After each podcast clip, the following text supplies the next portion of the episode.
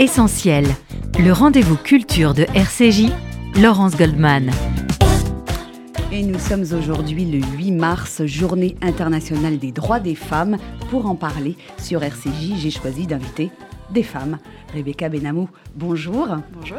Vous êtes journaliste et vous publiez aux éditions Premier Parallèle Sur la bouche, une histoire insolente du rouge à lèvres, un livre dans lequel vous nous proposez de revisiter l'histoire des femmes dans nos sociétés occidentales depuis la fin du 19e siècle à travers celle du petit bâton de rouge à lèvres que la plupart des femmes ont dans leur sac à main.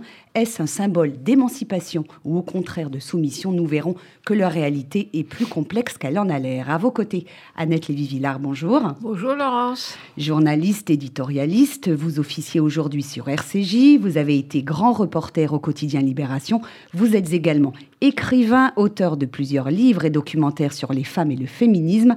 Le dernier en date, Chronique d'une onde de choc, MeToo secoue la planète, publié aux éditions de l'Observatoire. Et vous venez d'achever un documentaire sur votre jeunesse et ce voyage que vous avez effectué en 1971 aux États-Unis à la rencontre de féministes américaines. Summer 61, il faut peut-être dire 71. 71. Summer 71, Summer of Revolution, qui sera diffusé d'ici, diffusé, pardon, d'ici quelques semaines sur France 5. Et puis, Martine Laroche-Joubert, bonjour. Bonjour. Le public vous connaît bien puisque vous êtes grand reporter de guerre sur France Télévisions, sur France 2, si je ne me trompe pas. Vous êtes spécialiste des zones de conflit, Moyen-Orient, Afrique, Afghanistan, Bosnie, un parcours exceptionnel que vous avez raconté dans un livre, Une femme au front, mémoire d'une reporter de guerre, publié en 2019 aux éditions du Cherche Midi. Vous nous livrerez notamment votre regard de journaliste et de femme sur cette nouvelle guerre qui sévit en Europe entre l'Ukraine et la Russie. Enfin, Églantine Delalleux, journaliste sur RCJ, nous rejoindra dans un instant. Tout d'abord, une question. Est-ce que vous faites partie de ces femmes qui ont toujours un bâton de rouge à lèvres à portée de main. Martine Laroche-Joubert.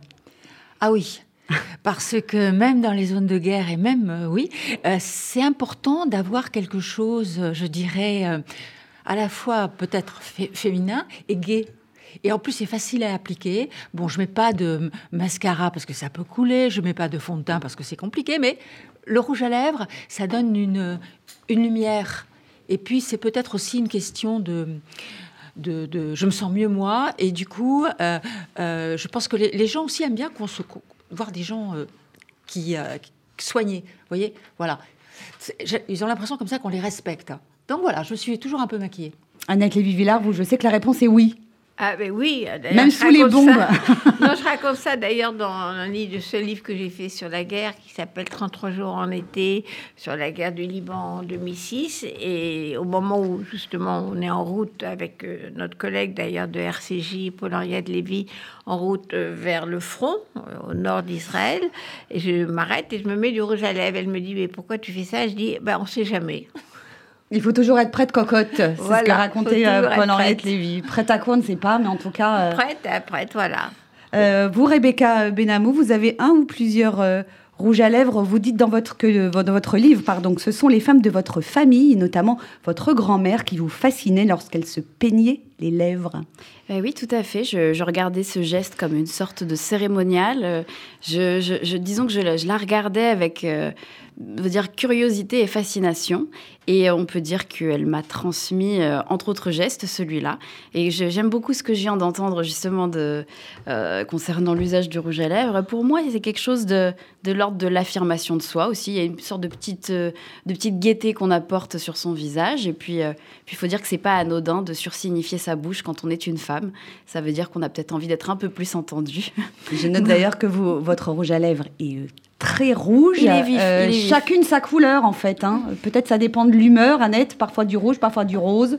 Euh... Martine, elle a plutôt un brillant à lèvres. C'est pas anodin, tout ça. Hein. Oui, plutôt un brillant, genre euh, lèvres mordues, quoi. Euh, très naturel.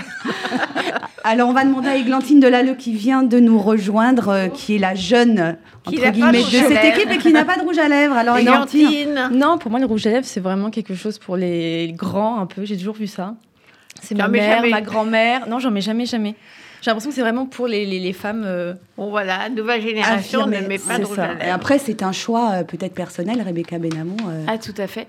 le rouge à lèvres, c'est quelque chose de l'ordre de la norme, finalement, un geste de beauté, mais il y a forcément la question du choix qui se pose. Est-ce que c'est la façon dont on aime se mettre en récit? Est-ce que, c'est, est-ce que le rouge nous correspond? Est-ce que ça correspond à l'humeur du jour? Ça dépend de chacun. Alors, avant d'en venir au propos de ce livre fort intéressant, euh, on va le voir qui nous dit beaucoup sur le rapport euh, des femmes à leur corps, à leur beauté, à leur apparence, mais aussi sur la manière dont les hommes ont instrumentalisé le maquillage pour mieux soumettre les femmes. Un mot, Annette Lévy-Villard, sur cette journée du 8 mars qui a été officialisée en 1977 par les Nations Unies, mais vous allez nous dire tout de suite que son origine remonte à bien. Oui, moi, moi, moi, ça m'énerve terriblement le 8 mars. Je suis contente d'être là. Merci. Laurence, mais euh, je trouve ça très, très énervant d'avoir l'idée d'avoir une journée pour parler des femmes. Nous autres euh, féministes, quand on a euh, commencé à militer dans les années 70, le 8 mars, il n'était pas question. On a dit pourquoi est-ce qu'on parle des femmes une fois par an et pourquoi pas la journée du chien? Alors, j'ai vérifié, Annette, hein. ça existe bien la journée du chien, c'est au mois d'août. Et je ne savais pas, parce que j'ai une photo de moi, justement, les années 70, où je porte, je porte une pancarte dans une manif, je ne sais plus quelle manif de, de femmes à Paris, et il y a marqué pourquoi pas une année du chien. Donc, euh, je ne savais pas qu'il y avait. Fait, donc, voilà, c'est fait. Mm. Et donc, euh, cette histoire de, de, 8 mars, a été quand même une, longue histoire. Ça a démarré avec les grandes grèves de femmes euh, ouvrières aux États-Unis, dans le nord des États-Unis, à Chicago, Detroit et tout ça au tournant du siècle, c'est-à-dire fin 19e, début 20e siècle, un grand mouvement de femmes qui commence euh, à, se, battre très fortement. Et à l'époque, c'était pour le droit de vote. Donc, euh, finalement, le, en, 2000, en, oui, en 1900... 1910, non? Oui, c'est ça, au début du XXe siècle. Euh, elle demande le droit de vote et ça se passe donc au début du siècle. Ensuite, il y a la Grande Guerre, donc 14-18.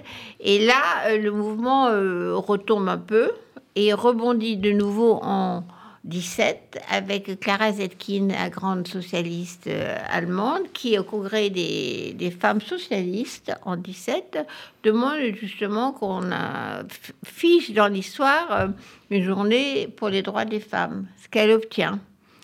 Après, c'est récupéré par Lénine qui lui officialise ça, le récupère dans le mouvement bolchevique. Donc c'est, cette pauvre journée des femmes est devenue un outil bolchevique, ce qui n'est pas très drôle, sachant que quand euh, justement des gens comme Clara Zetkin ou euh, Alexandra Kolontai, qui était euh, avec Lénine, demandent que Lénine s'occupe un peu des droits des femmes et de la sexualité et de la protection des femmes, et il répond, cette fameuse phrase, Lénine, si elles ont des problèmes euh, sexuels, qu'elles aillent boire un verre d'eau et faire de la gymnastique. Voilà.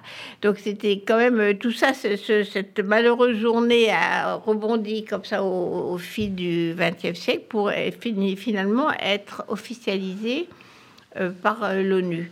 Euh, entre-temps, quand même, les Américaines ont obtenu le droit de vote, parce que bien avant nous, c'est quand même important de le rappeler, c'est-à-dire d'abord en Californie, hein.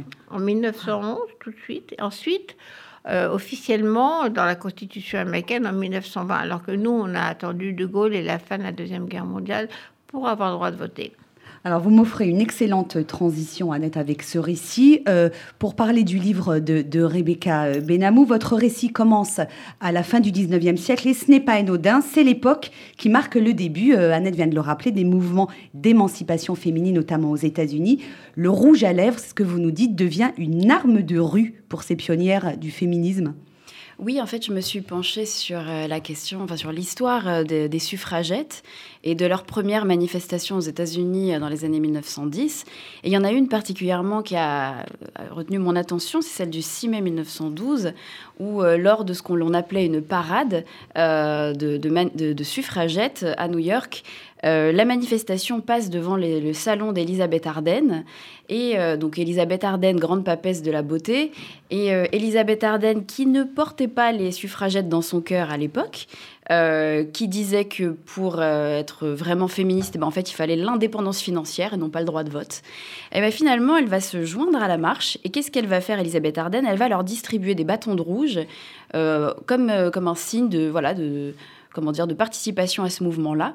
Et elle va créer autour de sa marque et autour de cette histoire-là une sorte de légende urbaine qui va accompagner les prémices du féminisme et qui va faire que le rouge à lèvres va devenir une sorte de symbole politique euh, symbole féministe euh, au début du XXe siècle. Ah, c'était une manière euh, d'affirmer son identité de femme différente de, de celle des hommes lorsque ces premières féministes s'en sont emparées comme un symbole très fort de leur, de leur mouvement Je pense que c'était une façon de conquérir l'espace public qui jusqu'alors leur était quand même assez hostile. Il faut savoir que la rue, à la fin du 19e ou au début du 20e siècle, est très hostile aux femmes. On ne se balade pas seul. il, faut enfin, il faut être marié ou chaperonné, mais en tout cas, la rue est dangereuse pour les femmes. Et dès lors que l'on commence à farder ses lèvres, euh, il faut dire quand même que le rouge n'est pas une couleur très habituelle au début du XXe siècle sur le visage des femmes, puisqu'il est l'apanage soit des prostituées, donc des femmes de la nuit, soit des femmes de la scène, qui à l'époque sont considérées plus ou moins comme des prostituées également euh, par euh, ce qu'on va appeler plus tard le système patriarcal. Euh, donc c'est intéressant en fait de, voir le courage que pouvaient avoir ces femmes-là également au moment où elles réclament le droit de vote, de sursignifier leur bouche et d'enduire leurs lèvres de rouge pour dire nous voulons être vus, mais nous voulons être entendus. Pourquoi la couleur euh, Oui, Annette? Oui, oui, bien juste après, au courant du XXe siècle, dans les années 70, quand il y a eu un nouveau mouvement féministe, le Women's Lib en Amérique, ça a été exactement le contraire. Tout à fait. On a brûlé les soutiens-gorge, on a arrêté de se maquiller, on a arrêté de se raser euh, les poils euh, un peu partout. et ça a été vraiment justement un refus complet de ces critères de beauté qui étaient comme des dictats, brushing, rouge à lèvres, mascara, etc. Il y a eu un vrai retour. Euh, de révolte contre ces critères de beauté des, imposés aux femmes à l'époque. Ben, exactement, mais alors ce qui est intéressant, c'est que ces critères de beauté, en partie euh, imposés aux femmes, étaient en fait, euh, comment dire, utilisés par ces mêmes femmes au début du XXe siècle comme un signe d'émancipation. Et puis quelques années plus tard, quelques décennies plus tard, on se rend compte que cette hyperféminité ou ces codes du féminin sont complètement rejetés en bloc, notamment euh, à la manifestation de septembre 68 qui va marquer aux États-Unis la deuxième vague euh, du, féminisme. Ouais, autour de cette poubelle de la liberté, on jette les soutiens-gorge, les et les collants, et les collants, et les, rouges à lèvres et les magazines Playboy aussi. Une question à Martine Laroche-Joubert. Annette Villard fait partie des pionnières du, du féminisme dans les années 70 en France. Vous avez participé à la création du MLF, Mouvement Libération de la Femme. Vous, Martine, vous n'avez pas participé à ce mouvement-là Vous, vous ne vous y reconnaissiez pas? Alors moi, euh, je faisais euh, mes études, j'étais à Sciences Po à ce moment-là. Annette aussi était étudiante, je crois. Et euh, j'avais un enfant.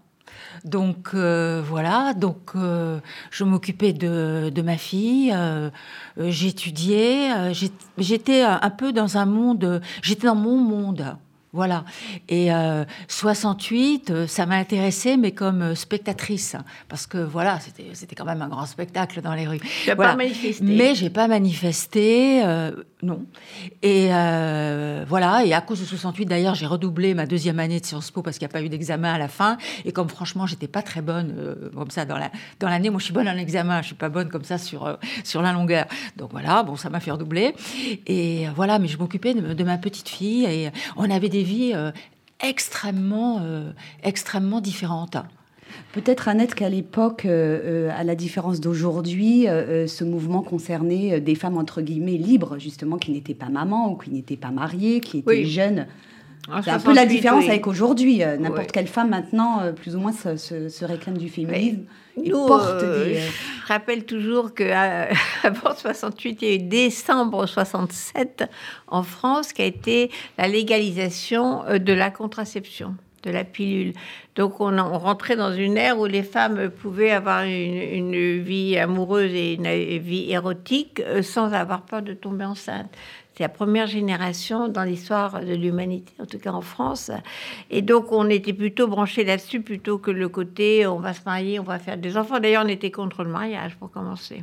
Et ça, ça a changé depuis. Euh, Rebecca Benamou et Glantine Delalleux, vous qui n'appartenez pas à cette génération des pionnières du féminisme en France, quel regard vous posez euh, sur ce combat? Est-ce que euh, c'est quelque chose dont vous vous sentez les héritières et qu'il faut poursuivre? Bah écoutez, pourquoi pas euh, Moi, de toute façon, euh, il y, a des acquis très importants. Que ce soit du côté de, de Martine ou d'Annette, moi, je trouve que ce sont deux parcours professionnels déjà qui forcent le respect. Donc moi, je suis déjà très honorée d'être à leur table. Et euh, oui, par la force des choses, je, je me sens totalement dans la lignée de, des idées qu'elles ont pu défendre à ce moment-là. je suis maman depuis tout récemment, donc je peux aussi comprendre ce que dit Martine. Mais évidemment, le, combat, si je puis dire, un peu évolué aujourd'hui. Il, il concerne plus de choses que simplement la contraception, mais en même temps, je peux comprendre ce que dit Annette. Euh, sans ce décembre 67, 68 n'aurait pas du tout eu le même impact. Et évidemment, nous ne sommes que les descendantes de, des, voilà, des, pionnières qui ont porté ce, ce combat en premier, quoi. Vous, Églantine Delalleux, je peux dire votre âge À vous 25 uniquement. Ans. Hein. 25 ans, Églantine, quel regard vous portez sur ce mouvement qui a libéré les femmes? Les enjeux aujourd'hui sont peut-être un peu différents. Je suis d'accord avec Rebecca, je pense qu'aujourd'hui, euh, on défend finalement sa discrimination. Il y a l'intersectionnalisme et l'universalisme. Aujourd'hui, avant, on défendait, on va dire, toutes les femmes. Et aujourd'hui, chaque femme va défendre en fait euh, ses discriminations. Par exemple, une femme euh, noire va défendre le fait qu'elle soit femme mais aussi noire, une femme juive, qu'elle soit femme, mais aussi juive. Je pense que c'est la différence aujourd'hui avec euh, peut-être. Euh, mais vous, personnellement, comment vous, vous, comment vous vous situez par rapport à tout ça? Les, enjeux euh, de ce combat féminisme, ce sont quelques, des, enjeux qui vous concernent, des idées que vous avez envie de reprendre? Oui, évidemment. Après, la révolution MeToo a marqué, moi, ma génération. Mais je trouve qu'il n'y a pas eu non plus énormément de changements. Aujourd'hui.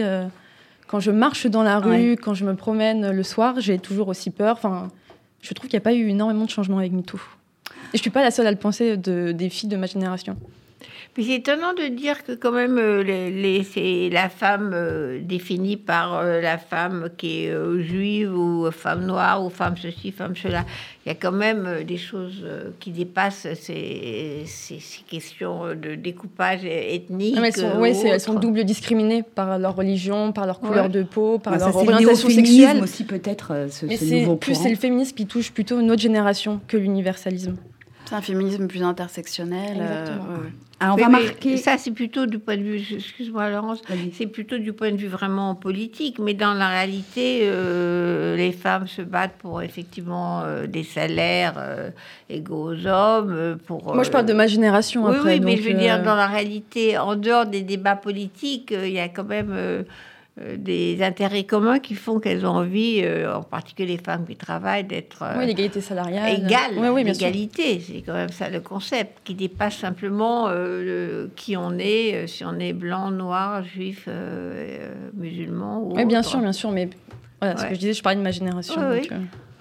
Mesdames, Mesdemoiselles, nous marquons une première pause dans cette émission, une pause musicale. On se retrouve dans un instant pour continuer à parler des femmes. À tout de suite sur RCJ.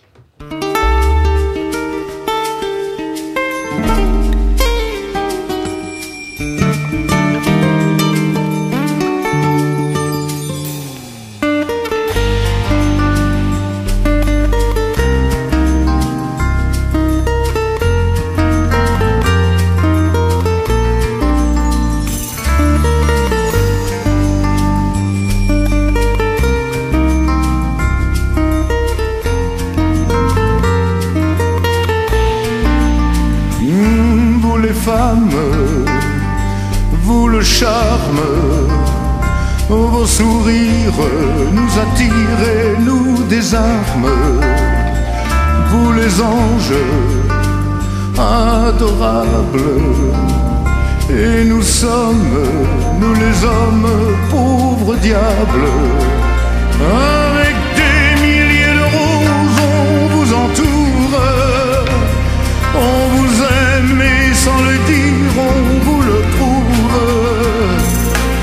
Se croit très fort, on pense vous connaître. On vous dit toujours, vous répondez peut-être. Vous les femmes, vous mon drame. Oui, vous si douce, vous la source de nos larmes. Pauvre diable, et nous sommes vulnérables, misérables, nous les hommes.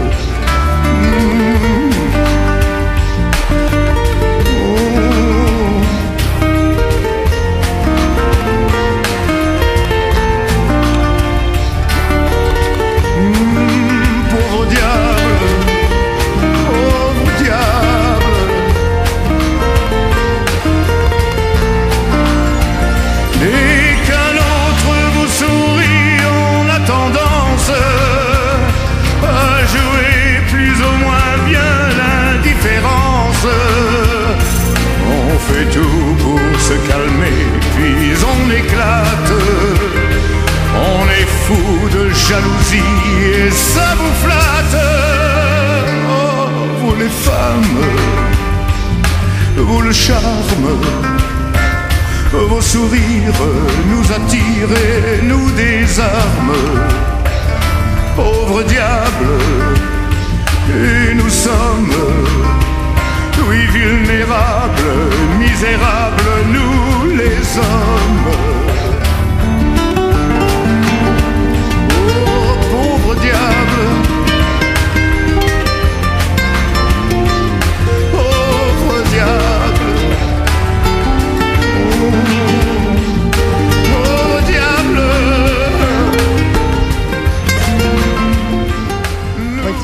Dans Essentiel sur RCJ en ce mardi 8 mars, journée internationale des droits de la femme, en compagnie de mes quatre invités, la grande reporter de guerre Martine Laroche-Joubert, la journaliste et écrivain Annette Lévy-Villard et les jeunes journalistes Rebecca Benamou et Glantine Delalleux. Rebecca euh, Benamou, nous parlions avant la pause de ce livre. Sur la bouche, une histoire insolente du rouge à lèvres que vous publiez aux éditions Premier Parallèle. Et je voudrais que nous abordions à présent les périodes de guerre, hein, puisque nous y sommes en Europe, les périodes de guerre que vous racontez euh, dans cet ouvrage. Le rouge à lèvres, surtout pendant la Seconde Guerre mondiale, devient un étendard pour les femmes engagées dans le conflit contre les forces de l'Axe, donc euh, les, Japonais et les, nazis. Oui, tout à fait. Euh, surtout du côté américain, en fait, le rouge à lèvres va devenir une sorte de symbole patriotique. Euh, c'est quelque chose qui va être comme une sorte d'icône de la culture de masse, hein, véritablement à partir, d'ailleurs, depuis les années folles jusqu'après la guerre. Et pendant la guerre, on observe dans les publicités, dans les dans, les magazines féminins ou même un peu partout, euh, des publicités qui montrent euh, la femme qui se farde les lèvres comme euh, la femme patriote. On l'utilise pour remonter le moral des femmes, on l'utilise également pour booster la productivité des femmes dans les usines, donc qui travaillent à l'arrière. Et euh, le rouge à lèvres devient, euh, euh, fait partie intégrante de l'uniforme des femmes qui travaillent dans les Marines. Donc ça veut dire qu'à l'époque, pour s'engager dans les Marines, eh bien, il fallait se farder les lèvres, entre autres choses. Et ce qui est intéressant, c'est que c'est devenu d'autant plus un symbole patriotique aussi parce que Hitler avait la réputation de détester le phare rouge et de détester plus généralement ce qu'il appelait les femmes peintes. On n'a pas Euh. demandé à Poutine ce qu'il veut. On lui a pas demandé à Poutine, mais je sais déjà que certaines opposantes biélorusses, notamment, euh, euh, avaient, enfin, ont, euh, ont ce geste de, se farder les lèvres, notamment euh, Maria Kales- Kalesnikava quand elle est allée à son procès et qu'elle a demandé à son avocat de lui apporter son rouge à lèvres. Donc c'est quelque chose, voilà, qui paraît anodin, mais finalement qui, qui appelle à une grille de lecture beaucoup plus riche que ce qu'on pourrait imaginer. Euh, Martine Laroche-Joubert, euh, vous êtes grand reporter euh, de guerre depuis une trentaine d'années, je crois. Vous avez couvert des dizaines de conflits, je le disais, au Proche-Orient, en Asie, en Europe et en Bosnie. Est-ce que le maquillage, la beauté est pour ces femmes que vous rencontrez sur le terrain, ce que raconte Rebecca Benamou, une arme de guerre, de résistance? Alors ça dépend des pays, parce que j'ai beaucoup couvert par exemple des pays du Moyen-Orient, la, Syrie, je suis allée dans des, des sociétés très conservatrices. Euh, J'apporte toujours euh, dans mes bagages une petite trousse avec euh, des crèmes hydratantes, des crèmes de beauté, etc. Mais pas de rouge à lèvres, parce que ça, je sais que c'est la ligne rouge à ne pas franchir, qu'elles auraient des problèmes avec leur mari, leur famille, etc. En revanche, par exemple, je me souviens quand j'étais à Sarajevo, où j'ai suivi des femmes combattantes, elles étaient très maquillées. Et euh, en Ukraine, si vous regardez euh, les femmes qui sont restées en Ukraine, même celles qui fabriquent des cocktails Molotov ou des, des fi- des filets de protection, etc., elles sont très maquillées aussi. Ça dépend des endroits. Voilà. Mais, euh, mais, euh, mais euh, c'est beaucoup plus difficile dans, dans, dans certains pays euh, d'affirmer comme ça la, la- sa, la- sa féminité et sa coquetterie euh, dans toutes les sociétés qui sont encore, euh, et il y en a beaucoup, très, très, très patriarcales. Est-ce qu'on se maquille lorsqu'on couvre une guerre, Martine Laroche-Joubert? On a le temps de penser à ça euh, Euh, oui, on a le temps de penser à ça. Euh, c'est important de se tenir. Alors c'est plus difficile quand on est une femme et quand on est sur un terrain de guerre, parce que souvent euh, je ne vais pas dans les hôtels, je vais dans, dans, dans les familles. D'ailleurs, c'est beaucoup plus simple d'être une femme quand on doit dormir chez des gens, parce que quand ils voient une femme dans une équipe télé, c'est rassurant. quand même. Voyez Euh, et, ce sont des familles aussi, donc euh, c'est moins agressif pour les femmes qui sont, euh, qui sont dans les maisons. Donc être une femme est toujours, toujours, partout, je trouve, un atout dans, dans, dans les situations de guerre. Et moi, j'essaie toujours de bien m'habiller, ce qui est quelquefois difficile parce qu'il n'y a pas d'eau, quelquefois pas d'électricité, c'est compliqué, il faut que je prévoie ça de Paris, des petites lingettes, etc. Et je mets toujours un peu de maquillage parce que je me sens mieux. Et puis voilà, et les cheveux propres avec des shampoings secs. Enfin, c'est toute une logistique pour que quand même, voilà, je, je me sente bien et que les autres sentent que je, que- que je les respecte. C'est très, très, très important. Je me souviens d'une journaliste allemande comme ça que j'avais vue qui sortait du siège d'Alep. Je sais où elle avait dormi, les conditions, etc. Elle est sortie, elle avait un, co- un petit collier de perles, elle était nickel et tout ça, voilà. Et je me suis dit voilà, c'est ça, c'est il faut- c'est ça parce que c'est aussi c'est aussi un symbole de de, de, de- de révolte contre la situation quoi. C'est rester soi-même et même soi-même en mieux. Ouais, Rebecca Benamou, ça fait écho à ce que vous racontez dans, dans votre livre. hein. Ah, je suis entièrement d'accord. Et puis, euh, euh, vous dites également que c'est un- une marque de respect vis-à-vis des autres. Est-ce que c'est pas aussi une marque de respect vis-à-vis de soi-même? Euh, je, suis entièrement d'accord avec ce que vous venez de dire. Et puis, euh, par ailleurs, en ce qui concerne l'Ukraine, j'ai notamment à l'idée le- l'exemple de Ina Shevchenko, qui est militante ukrainienne et ancienne leader des Femen, qui justement qui a marqué de nombreuses photos d'actualité avec ses lèvres rouges. Et c'est en effet un- des codes du féminin qu'on retrouve beaucoup plus euh, dans les pays de l'Est. euh, que par exemple euh, au Moyen-Orient. Moi, j'avais interviewé la militante Mona El Tahawi euh, qui expliquait qu'après, enfin, qui, a été vraiment torturée en Égypte par la, police, qui expliquait à la suite de cette, de cette terrible expérience qu'elle portait du rouge sur les lèvres et qu'elle avait, euh, comment dire, euh, teint ses cheveux en rouge en réaction à, tout ça. Euh, mais forcément, c'est un geste qui en dit, qui en dit très long. Il faut dire que la symbolique du rouge est, très connotée. hein. Vous, vous l'expliquez dans, dans votre livre. C'est à la fois la mort, le sang. Euh, Enfin, on peut. Bah, c'est le feu, la passion, l'interdit, le péché, il y a tout dans le rouge. hein. C'est vraiment la, c'est la première couleur que, que l'homme a maîtrisée. Donc euh, il y, a, il y a quelque chose euh, de l'ordre du retour aux origines aussi. Et puis on est sur RCJ.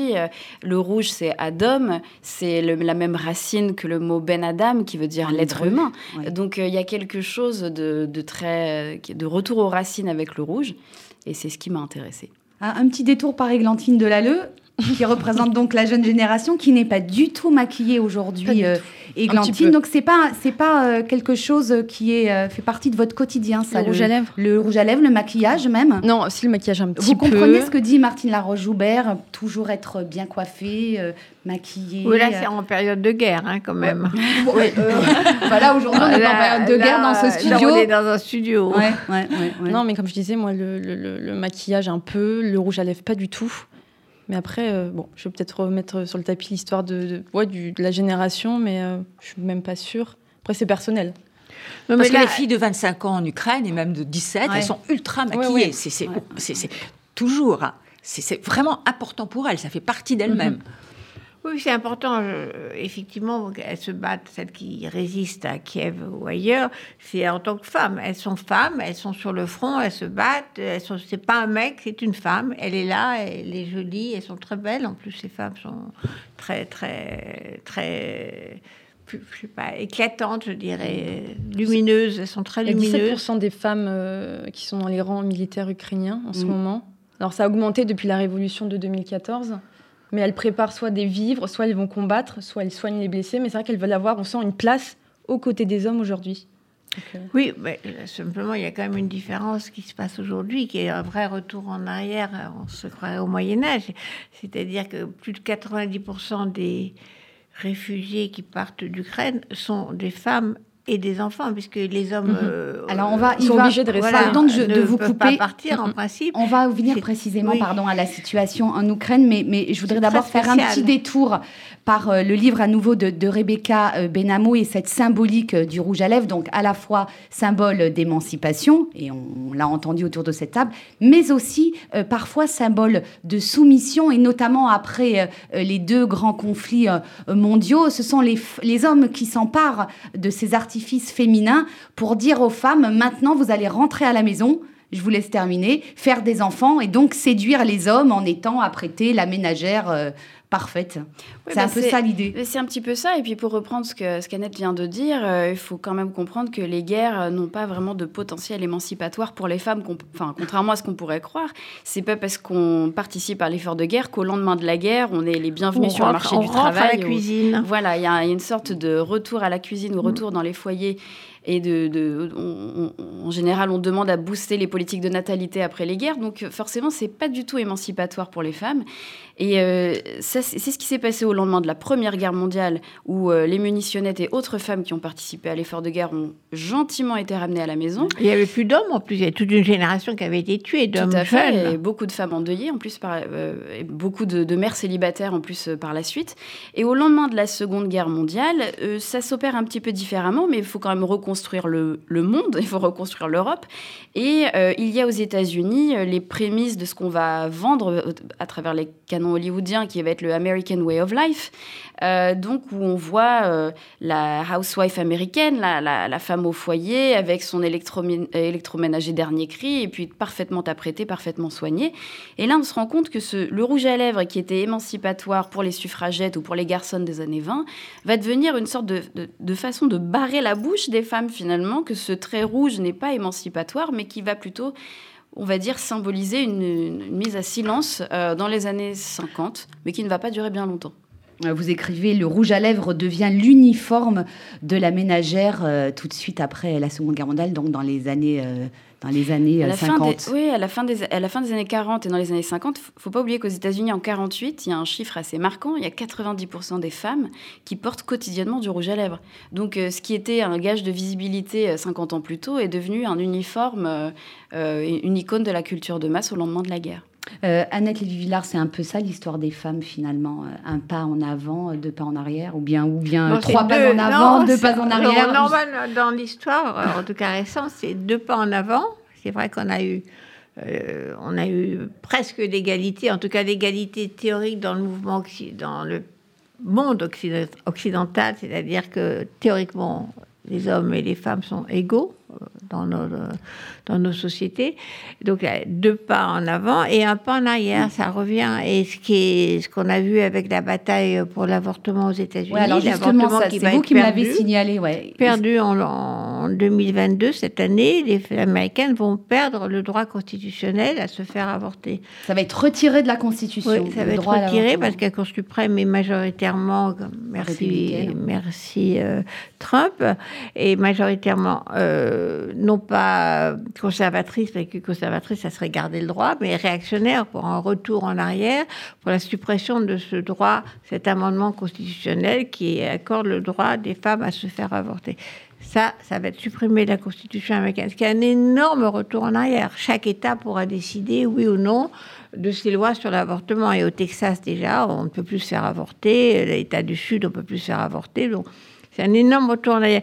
On pensait jamais que l'histoire, enfin moi, en tout cas, je ne pensais pas que l'histoire pouvait retourner en arrière sur ces questions-là.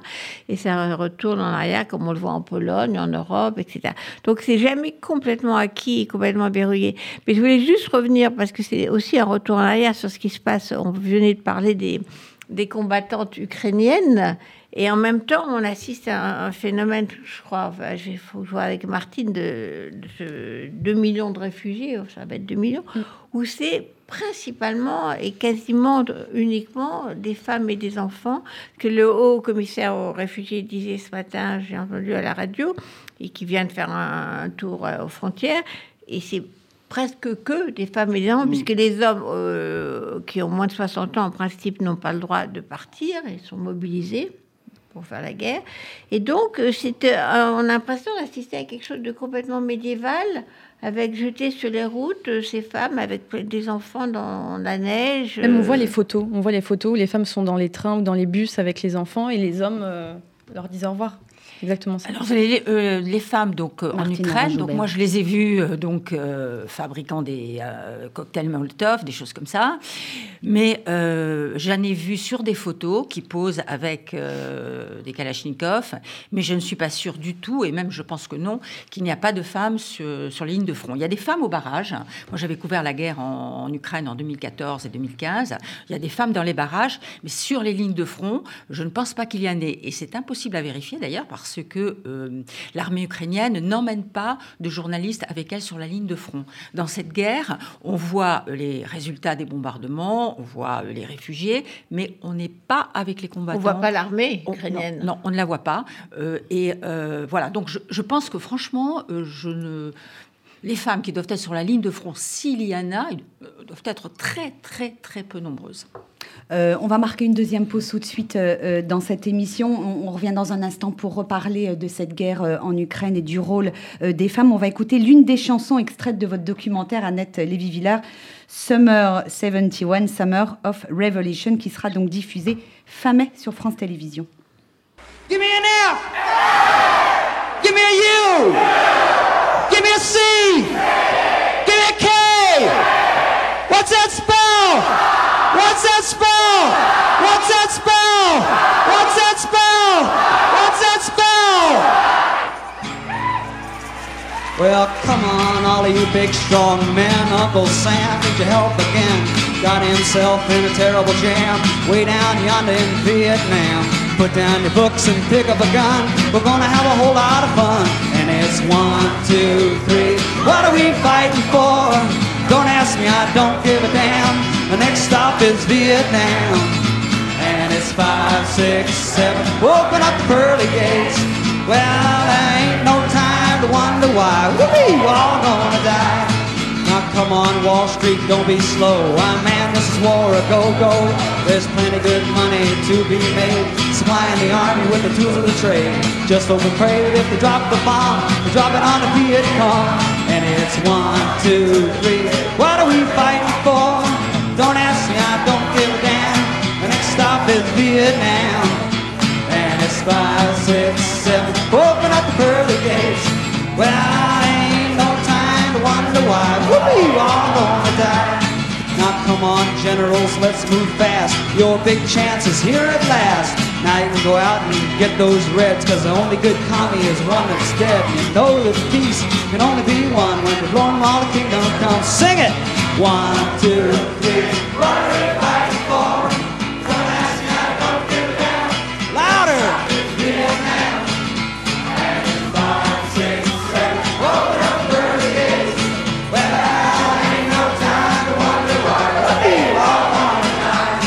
People, I don't know how you expect to ever stop the war if you can't sing any better than that. There's about 300,000 of you fuckers out there. I want you to start singing. Come on. And it's one, two, three. What are we fighting for? Don't ask me, I don't give a damn. The next stop is Vietnam. And it's five, six, seven. Open up the pearly gates. Well, I ain't no time to wonder why. Now come on, mothers throughout the land. Pack your boys off to Vietnam. Come on, fathers, don't hesitate. And send your sons off before it's too late. Be the first one on your block. Have your boy come home in a box. All right. One, two,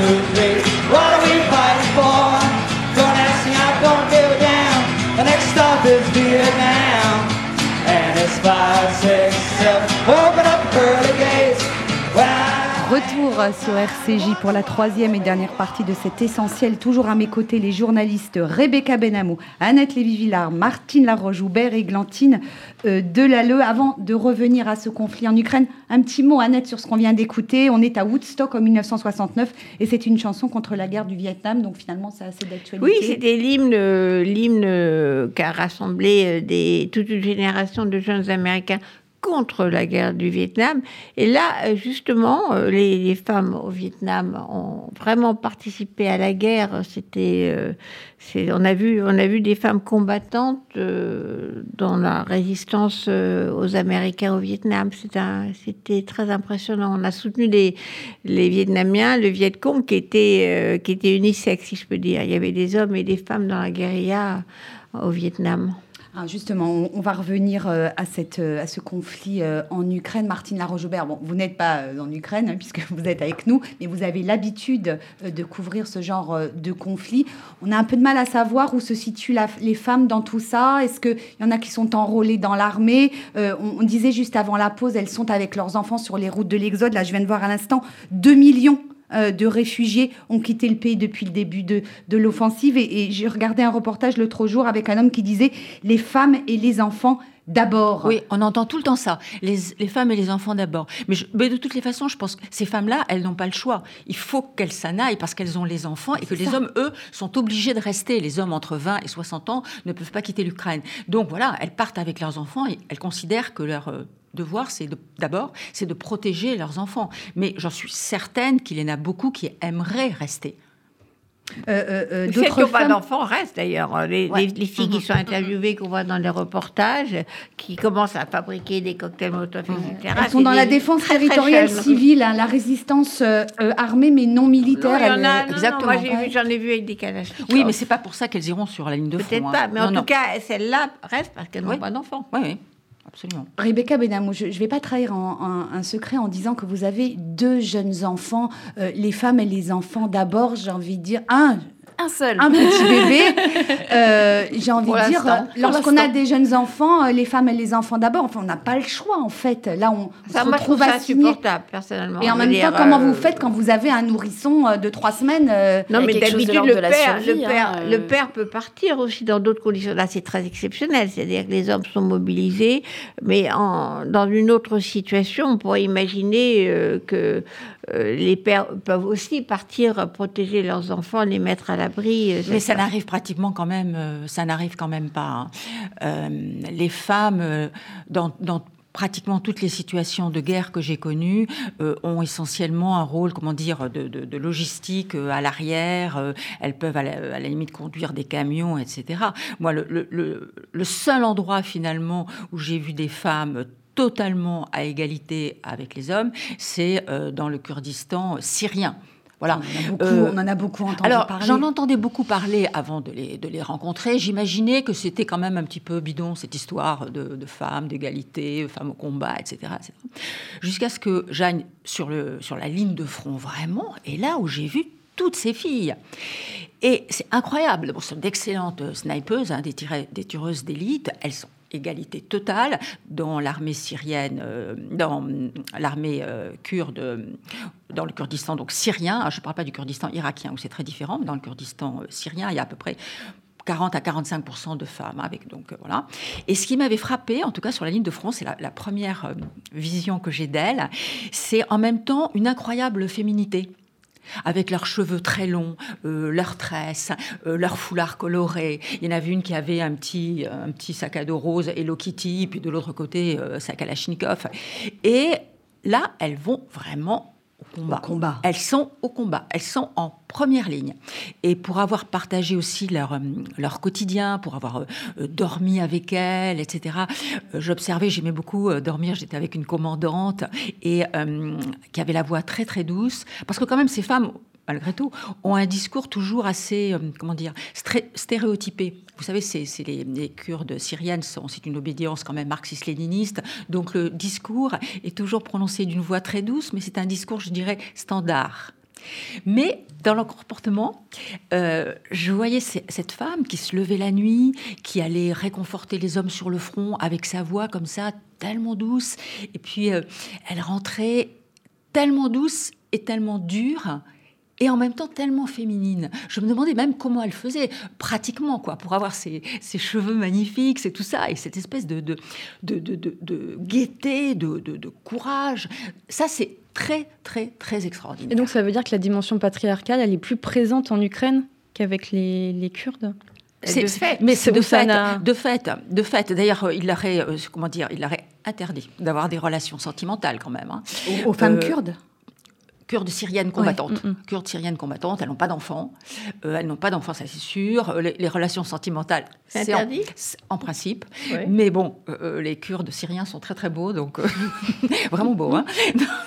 Donc, ils sont très secs, ils sont, sont, sont vraiment des, des- des silhouettes de combattants, quoi. C'est pas, voilà, c'est pas comme les peshmerga en Irak, qui sont un peu, un peu ventripotents, quoi. Ils ont perdu de leur, ils ont perdu de leur, de la beauté qu'ils avaient il y a euh, 30 ans. Mais les Kurdes syriens, syriennes, ce sont, ce sont des combattants, ce sont des gens qui ont des, qui ont des corps secs, qui ont des corps nerveux, euh, souvent des yeux très clairs, sont des gens, euh, des gens euh, qui sont, qui sont beaux. Et, et cette atmosphère-là, je ne l'ai retrouvée. Nulle, part ailleurs. Voilà. J'ai vu comme ça quelques combattantes euh, à Sarajevo, par exemple, toujours extrêmement maquillées, ces combattantes, ces combattantes à Sarajevo. Les Kurdes syriennes ne sont pas maquillées.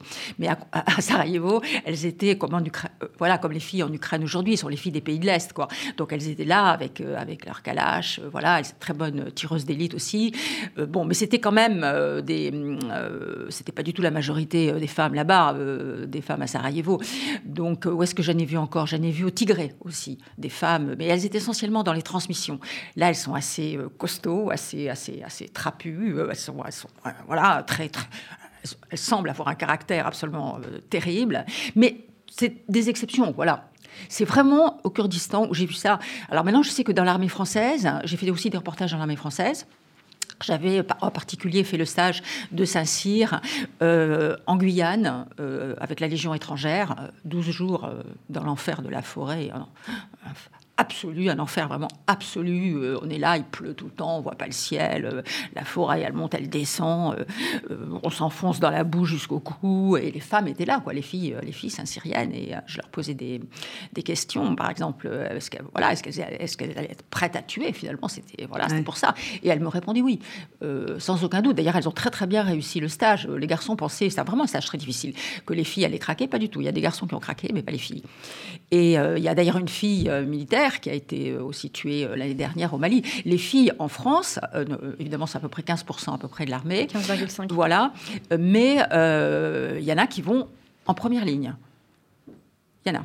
Alors, j'ai- deux petites questions. D'abord, Rebecca Benamou, euh, euh, euh, en miroir à ce que vous nous expliquez dans votre livre, ça, quelle interprétation faites-vous de, de ces femmes ukrainiennes qui vont au combat, euh, maquillées, euh, coiffées Elles disent quoi lorsqu'elles font ça? Qu'est-ce qu'elles disent? C'est difficile à interpréter parce que finalement, euh, il y, a, quelque chose de l'intime et du collectif qui se joue aussi dans le maintien qu'on a de sa propre apparence. Comme ce que vous disiez, il y a le respect à l'autre et le respect de soi. Peut-être euh, s'accrocher à un certain maintien de soi-même euh, à un moment où la situation est on ne peut plus compliquée. Pour ma part, moi, c'est quelque chose que j'avais vu également avec des résistantes syriennes à Bachar al-Assad en 2014 qui, au moment de partir au combat, étaient parfaitement apprêtées, maquillées. Et donc, euh, pour faire écho à ce que vous disiez, je suis entièrement d'accord, il y a, vraiment quelque chose de l'ordre du respect qui se joue vis-à-vis de l'autre et vis-à-vis de soi-même. Alors, ça peut paraître anodin finalement de se farder avant d'aller euh, euh, au combat. C'est quand même un geste symbolique, visiblement. Et, voilà, on a une reporter de guerre qui nous en a très très bien parlé. Donc, c'est la preuve que c'est que ça a son importance finalement. Ah, J'ai une autre question, peut-être Annette aussi. Vous avez couvert euh, également euh, des guerres, hein, euh, l'une et l'autre, Martine, Annette. Est-ce que une femme au combat, au front, en première ligne, va se comporter ou se comporte de la même manière qu'un homme? Voilà, C'est peut-être un peu bête comme demander question. à Martine. Ouais, Mais je vais Martine, est-ce qu'elle tue, juste- est-ce qu'elle torture, est-ce qu'elle euh, commet des exactions Non, juste pour conclure, ce qui est vrai à propos de la résistance en France, quand même, les, les femmes ont joué un rôle extrêmement Ouais. important dans la Et résistance. très Elles ont longtemps été passé sous silence. torturées, exactement torturées comme les mecs. euh, elles ont euh, mis, euh, fait des attentats comme les mecs. Elles ont été déportées comme les mecs. Je veux dire, il y avait quand même une vraie égalité, si je peux dire, dans la résistance entre les hommes et les femmes. Et d'ailleurs, c'est pour les remercier De Gaulle, finalement, en 44, a accordé le droit de vote en France, qui était vraiment très tard par rapport à tous les autres pays d'Europe, pour les remercier de leur rôle dans la résistance. Maintenant, sur la question du front, Martine connaît mieux que moi. Mais, Je pense qu'en en tout cas, les filles que j'ai vues euh, dans le Kurdistan syrien se battent comme les hommes. Est-ce qu'elles torturent comme les hommes? Ça, je ne sais pas. Je n'ai pas vu ça. Est-ce qu'elles font des exactions comme les hommes Les exactions, c'est essentiellement euh, les viols. Mais euh, je dois dire qu'au côté euh, kurde syrien, ils ne violent pas. Euh, c'est pas leur, euh, c'est pas, c'est pas du tout, euh, c'est pas du tout dans leur, dans leur, dans leur mentalité. Donc voilà. Mais maintenant, on a vu dans des films, par exemple, où il y a des femmes dans la CIA, etc., qu'elles peuvent mener ou couvrir ou des opérations de, de torture. hein. Oui, mais toi, Donc, toi, voilà. Martine, Mais, qui, était, qui était quand même sur euh, les, des fronts euh, partout, le viol reste toujours une arme de Mais guerre. c'est ce que je Oui, voulais dire. Ça. Ça, les femmes sont toujours les premières victimes de la guerre. Oui, les- Aujourd'hui, aujourd'hui, moi, je, je dois dire euh, ce que je craignais. On, on commence déjà à parler peut-être de, de viol En euh, Ukraine, euh, en Églantine, Ukraine, on en parle. Alors que Elle s'est penchée sur le euh, sujet, Glantine, ouais. Oui, on en parle de plus en plus. Oui. Euh, Justement, il y avait Ina euh, Shevchenko qui a fait remarquer ça sur Twitter, qu'il y a de plus en plus de femmes en Ukraine qui y restent et qui se font violer par, euh, par euh, les pro-russes. Ah mais ça c'est euh, ça c'est ça c'est ça c'est certain. Enfin c'est certain. Euh, Je veux dire ça c'est il y avait ça également en Yougoslavie. euh, voilà, c'est euh, le viol est absolument une RDC, arme de ouais, guerre. mm. Et c'est vrai que bon. Voilà, Ça change par pas, les ça. hommes, par les hommes. Oui. Voilà, les, femmes ne sont pas mêlées Non, à partout, ce genre d'exactions. Partout, Voilà, partout, c'est une partout. constante. Je veux dire, Partout. toi, tu avais En interviewé Afrique, euh, justement des, en des Afrique, euh, voilà. de, de viols Oui, oui. euh, en Bosnie, etc. Je veux dire, c'est l'arme de guerre. euh, alors là, vraiment Absolument. Oui, oui, oui. Et j'ai vu ça, c'est aussi euh, en Afrique, au Congo. euh, voilà, c'est absolument. Alors, beaucoup de combats encore à mener hein, pour, euh, pour les femmes. On, arrive au terme de cette émission. Avant de conclure, Annette, nous en avions parlé. Je voudrais que, que l'on évoque une femme prématurément euh, disparue. C'était il y a un an et demi, Delphine Lévy. Elle était la fondatrice et directrice générale de Paris Musée. C'était une femme engagée pour que la culture et l'art soient à la portée du plus grand nombre. Euh, Delphine était votre nièce, Annette, et une chaire à la Sorbonne euh, portera son nom. Oui, voilà, euh, j'ai découvert ça, chère Delphine Lévy, justement pour encourager l'ouverture des musées et de la culture au plus grand nombre. D'ailleurs, elle avait installé la gratuité dans beaucoup des musées de Paris. Et euh, on rend hommage à cette euh, action en tant que femme. Elle a toujours été pas féministe au sens classique, euh, militante, etc. Mais elle se conduisait comme effectivement une femme qui soutenait l'égalité, la, mise, enfin, l'é- l'émancipation réelle des femmes dans le monde professionnel et politique. Euh, merci Annette. Un tout petit dernier mot à Rebecca Benamou. Est-ce que vous diriez qu'aujourd'hui, les femmes vont vers une relation plus apaisée, plus réconciliée avec leur image? Après tout, euh, chacune fait ce qu'elle a envie de faire. Euh, Porter du rouge à lèvres, ne pas en porter. mettre du rouge, mettre du rose. voilà. Bah, je l'espère, et puis euh, j'espère que c'est une façon plus apaisée que l'on a de se mettre en récit, et puis de, porter un, un regard plus apaisé sur soi-même aussi, pas seulement vis-à-vis des autres, mais sur soi-même. Et Glantine Delalleux, on vous a donné envie de porter du rouge à lèvres ou toujours pas Oui, promis. Demain, j'en mets, promis. Merci à toutes. Rebecca Benamou, euh, Sur la bouche, une histoire insolente du rouge à lèvres. C'est publié aux éditions Premier Parallèle. Merci beaucoup d'être vous. nous en parler dans cette émission. Euh, Martine Laroche-Joubert, merci infiniment euh, à vous d'être passée nous voir dans ce studio. Je rappelle le titre de votre livre paru en 2019, Une femme au front, mémoire d'une reporter de guerre. C'est publié C'est aussi en poche. ouais. en poche aux Je Jacques l'agent- littéraire. La là. promo, euh, vous repartez bientôt? Écoutez, euh, j'attends un visa pour la Libye. Ouais. J'ai une commande euh, pour euh, En droit à, cool. à 52 minutes euh, en Libye. Alors, on suivra bien sûr euh, vos, reportages. Annette Lévy-Villard, merci à vous également. Votre documentaire Summer 71, Summer of Revolution, c'est à voir prochainement sur France 5. Vous revien- reviendrez bien sûr nous en parler sur RCJ.